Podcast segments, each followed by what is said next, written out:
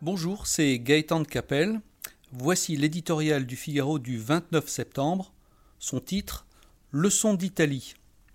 L'économie et la démagogie font rarement bon ménage. Au lendemain de ses premières décisions budgétaires, il n'a pas fallu attendre longtemps pour mesurer la crédibilité de l'attelage entre la Ligue et le mouvement 5 étoiles au pouvoir en Italie. Flambée des taux d'intérêt, dégringolade de la bourse, plongeon des banques, la défiance des marchés, et donc de ses créanciers, à l'égard de Rome est totale. Faut-il s'en étonner? Subclaquante lors de la crise de l'euro il y a six ans à peine, l'Italie ne doit son salut qu'aux interventions massives de la Banque Centrale Européenne qui, aujourd'hui encore, la tient à bout de bras aux yeux de tous, notre grand voisin du Sud est l'homme malade de l'Europe. Niant l'évidence, ces nouveaux dirigeants, du haut de leur montagne de dettes, prétendent s'affranchir des règles de bonne gestion pour mettre en œuvre leur programme économique ruineux.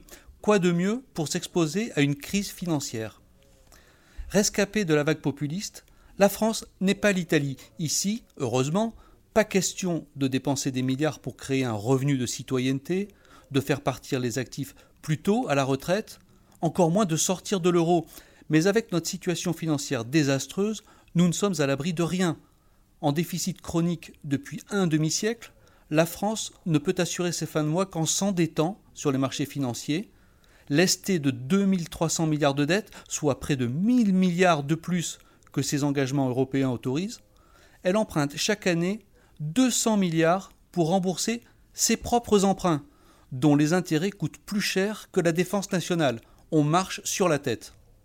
La mésaventure italienne rappelle utilement où mène le laxisme budgétaire et l'endettement à tout craint une dangereuse perte de souveraineté économique au profit des marchés.